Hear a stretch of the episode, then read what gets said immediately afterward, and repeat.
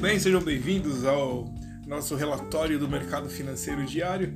Hoje, dia 17 de julho de 2023, nós somos a Alien, o banco de todos os médicos, onde o seu dinheiro trabalha para você.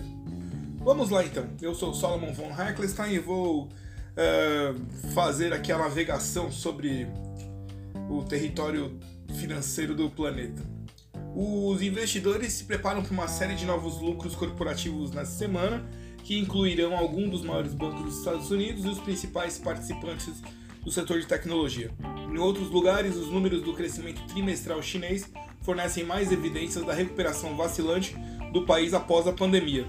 Além disso, a Microsoft assina um acordo de licenciamento com a PlayStation sobre a franquia de jogos Call of Duty, uh, o que pode fazer com que a mega fusão da gigante da tecnologia com a Activision Blizzard fique mais perto de ser concluída.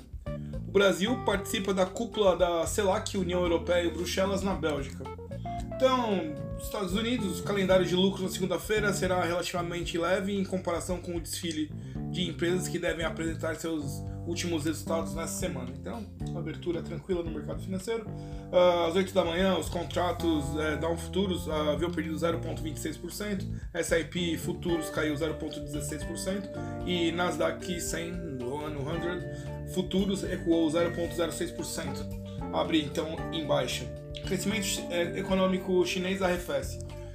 A economia chinesa cresceu a uma taxa muito mais lenta no segundo trimestre, lançando mais dúvidas sobre a recuperação incipiente do país das restrições da era da pandemia. Então, o segundo trimestre da China é, aumentou 0,8% em relação ao período de trimestre anterior um pouco acima das expectativas de aumento de 0,5%, mas esfriando significativamente eh, 2,2% com relação ao primeiro trimestre.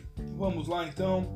Microsoft, joguinho Call of Duty com a Sony. A Microsoft, em seu contencioso esforço para adquirir a Activision Blizzard, eh, todos esses são ações na Nasdaq, eh, recebeu um grande impulso no fim de semana quando a gigante de tecnologia concordou em manter a franquia uh, os jogos mega popular Call of Duty do console PlayStation, que eu jogo. O acordo ajuda a superar um obstáculo importante para a compra de 69 bilhões da Activision pela Microsoft, que seria a maior na história da indústria de videogames.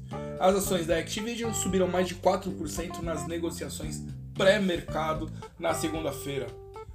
O, petróleo volátil na esteira dos dados chineses e da incerteza do acordo russo sobre grãos. Uh, os preços do petróleo caíram nas negociações agitadas de segunda-feira, com os comerciantes avaliando a saúde da demanda na China, o principal importador de petróleo, e a incerteza em torno da resposta do Ocidente à retirada da Rússia de um acordo de grãos do Mar Negro mediado pela ONU.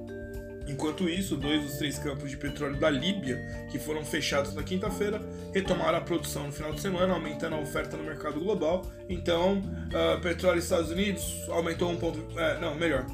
Petróleo dos Estados Unidos foram negociados 1,25% mais baixo, e enquanto no, no contrato Brent caiu 1,26%. Beleza? Então o petróleo também abre em queda. Brasil, na, em Bruxelas, o presidente Luiz Inácio Lula da Silva chegou neste final de semana a Bruxelas. Aliás, ele nunca tá no Brasil, né?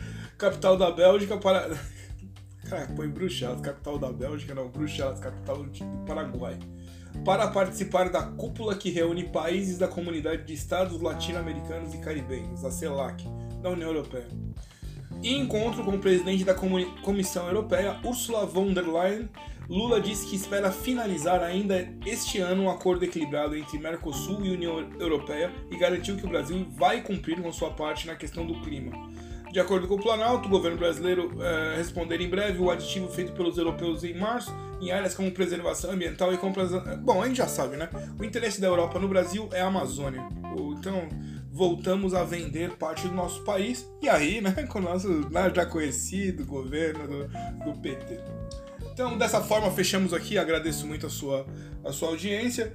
Não se esqueça que agora, dia 22 de setembro, teremos uma aula sobre leilão imobiliário.